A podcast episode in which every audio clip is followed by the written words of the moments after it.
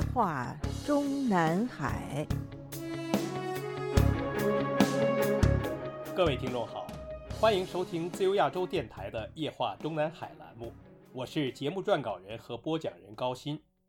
我们《夜话中南海》专栏本周一节目的文章，正是江泽民在否定乔石的基础上恢复了毛时代的党委办案中，介绍了江泽民在一九九二年十月召开的中共十四大上巩固了自己的权力和地位之后，就又加快了扩大政法委权限的做法。一九九四年，中共中央办公厅关于印发《中共中央政法委员会机关职能配置、内设机构和人员编制方案》的通知中，将中央政法委员会的职权扩大到七项，其中包括研究和讨论有争议的重大疑难案件，等于是正式恢复了党委领导办案的毛时代的老套路。此后，这个中央政法委无论从机构编制和职责权限，一直都在不断的扩张，并从江泽民向胡锦涛交班的过程中，形成了中央政法委一把手是正国级，二把手和至少两个委员都是部国级的局面。具体的过程是，二零零二年召开的中共十六大上，江泽民向胡锦涛交班的过程中，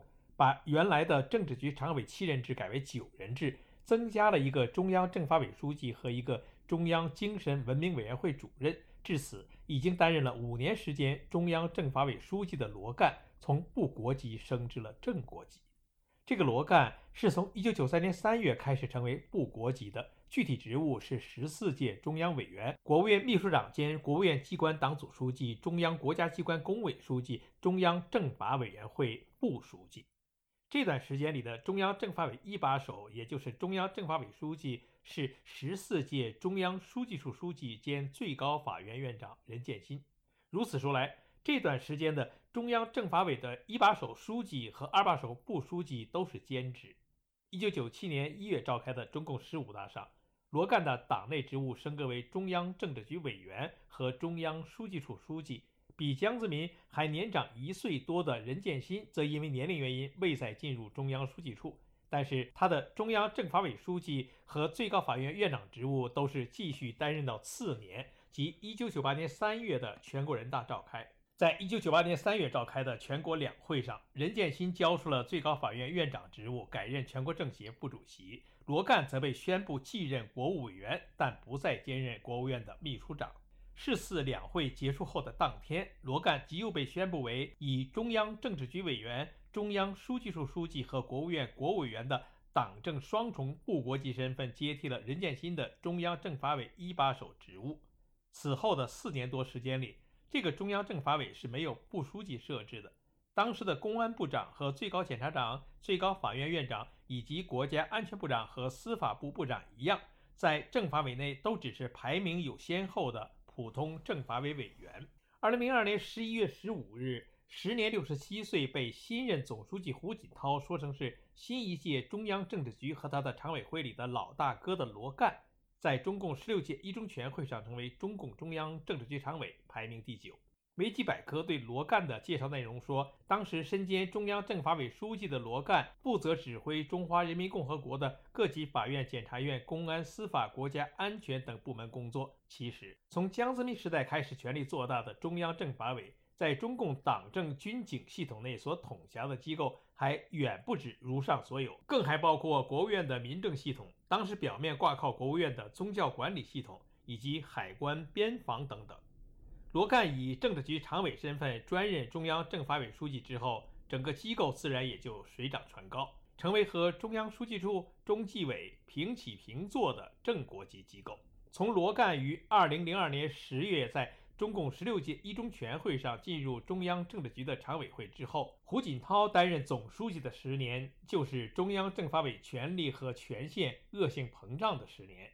当时身为总书记的胡锦涛，因为身兼党的中央军委主席，所以有直接调动和指挥军队的权利；但在遇左右攻坚法时，却因为中间隔着一个身兼政法委员会书记的政治局常委，而受限于所谓的党内分工。更过分的是，重新开始设置的政法委副书记一职，也从此被法定为同时期的公安部部长，形成了公安部长有权命令和指挥最高法院、最高检察院的荒唐局面。当年江泽民在随着陈云和邓小平的先后去世，自己的权力已经如日中天的中共十五大前后，都还没有设计出要把毛泽东时代令公安部长权力恶性膨胀的做法发扬光大。当时只是安排了已经担任了整整十年国家安全部长的贾春旺平调为公安部长，继续享受正省部级待遇。而到他江泽民自己准备退位的同时，也就是2002年秋向胡锦涛交班的中共十六大上，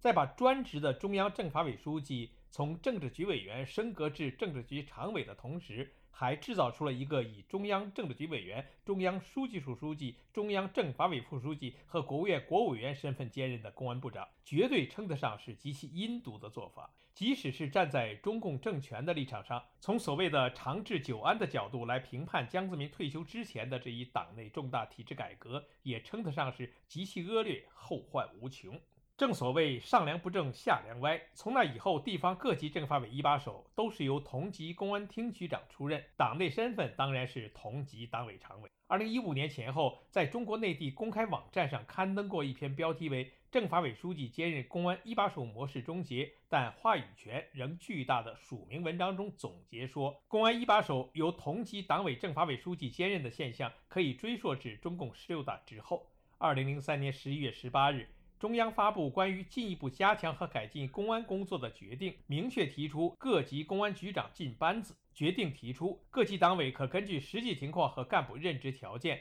在领导班子直属范围内，有条件的地方逐步实行由同级党委常委或者政府副职兼任省市县三级公安机关主要领导。而此前一年，周永康从四川省委书记任上调职中央，官至中央政治局委员、中央书记处书记、中央政法委副书记。二零零二年十二月，周永康兼任公安部长、党委书记、武警部队第一政委。有了上层的先例，地方上的仿效就更加普遍。该文引述《新京报》的报道内容，说是以地市为例。二零零六到二零零七年地方集中换届时，有的地方公安局长百分之九十都是同级党委常委、政法委书记兼任。在省一级，到二零零八年十月，全国有二十三个省、直辖市、自治区的公安厅局长已经高配为副省级，其中十一个由省级党委常委、政法委书记兼任，将近一半。南方周末曾经报道，据青海省委组织部的一个统计。截止二零一零年八月，全省四十三个县区市有二十名政法委书记兼任了公安局领导，或是党委书记，或是局长。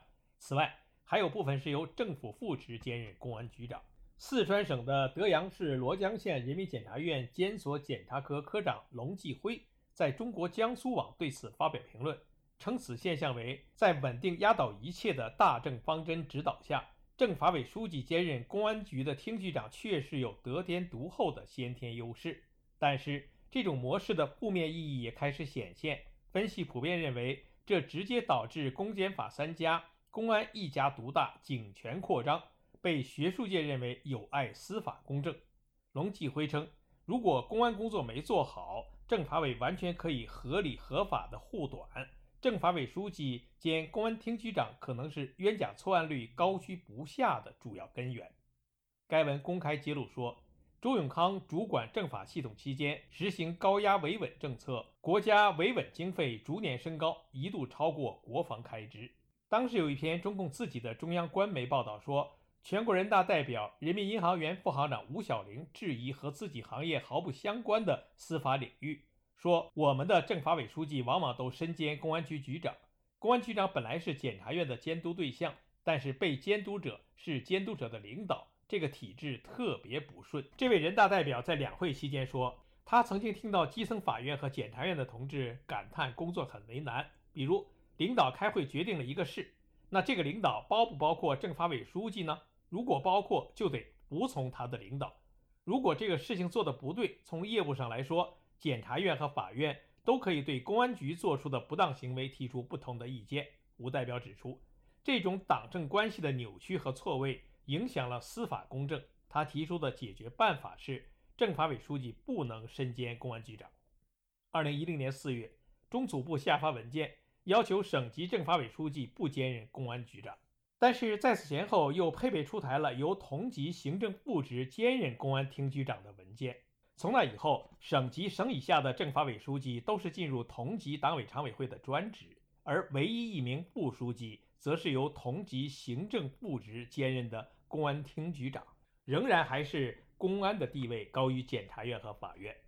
胡锦涛担任总书记的第一个五年任期后，江泽民也已经不能再以中央军委主席身份扮演太上皇的角色的中共十七大人事安排酝酿过程中，虽然也是无可奈何的让周永康按部就班由政法委副书记升任书记，由政治局委员升任政治局常委，但同时也还是迈出了对整个政法委限权的第一步，即在周永康交出公安部部长的兼职之后。不再令继任公安部长进入中央政治局和中央书记处。事后看来，周永康在担任公安部长期间，因为已经是中央政治局委员、书记处书记和政法委副书记，所以他在那五年里的权力之大，特别是在对中央和地方公安系统的干部任命上的直接影响力，绝对是过去从赵苍弼到贾春旺等历任公安部长都无法与之相提并论的。而正因为周永康是有了政治局委员、书记处书记、中央政法委副书记兼国务院国务委员和公安部长的五年经历之后，再递升政治局常委兼政法委书记，所以他在胡锦涛执政的后五年里，已经可以凭借手中实际权力与总书记兼军委主席胡锦涛分庭抗礼了。是否可以这样说？如果没有当年以周永康为首的中央政法委的权力和势力的空前膨胀，可能就没有当时的中央政治局委员兼重庆市委书记薄熙来错判形势、力令智昏。最有力的证明就是当年的重庆市副市长兼公安局局长王立军已经被从美国驻成都领馆带回北京。薄熙来四面楚歌的时候，包括习近平在内的。九名时任政治局常委里，甚至包括所有时任政治局委员和书记处书记中，周永康是唯一一个敢于继续公开挺薄者。二零零七年十月二十九日，此前刚刚在同月早些时候召开的中共十七大上，只是被继续安排任中央委员的时任江西省委书记孟建柱被宣布上调北京。接替已经在十七届一中全会上升任中央政治局常委兼中央政法委书记的周永康的公安部长职务。次年，也就是二零零八年三月，孟建柱在当届全国人大一次会议上被宣布为国务院国委员兼公安部长。同月，他的名字在中共相关网站上由中央政法委委员改为中央政法委副书记。这里需要特别提醒注意的是，从孟建柱接任了公安部长开始，再到郭声琨。再到赵可志，他们三个人先后被宣布为中央政法委副书记的时间，都不是在他们仅仅是被宣布为新任公安部部长之初，而是在他们被宣布为新任公安部部长的次年三月，在世界全国人大一次会议上被表决通过为国务院国务委员之后。原因应该就是。这三个人在接任公安部长的头几个月里，也就是被全国人大会议表决为国务院的国务委员之前，其级别还只是正省部级，所以暂时不宜被宣布为中央政法委副书记，以避免被诟病为正部级领导不国级。因为在中央政法委里，只是普通委员的最高检察长，还有最高法院的院长都是副国级。但是如今的习近平。不但是让王小红赶在二十大召开之前还有好几个月的时间就提前接替了赵克志的公安部部长和公安部党委书记职务，甚至还把个王小红同时也宣布为中央政法委的副书记，彻彻底底的不按牌理出牌了。详细的分析内容留待我们下次节目继续介绍。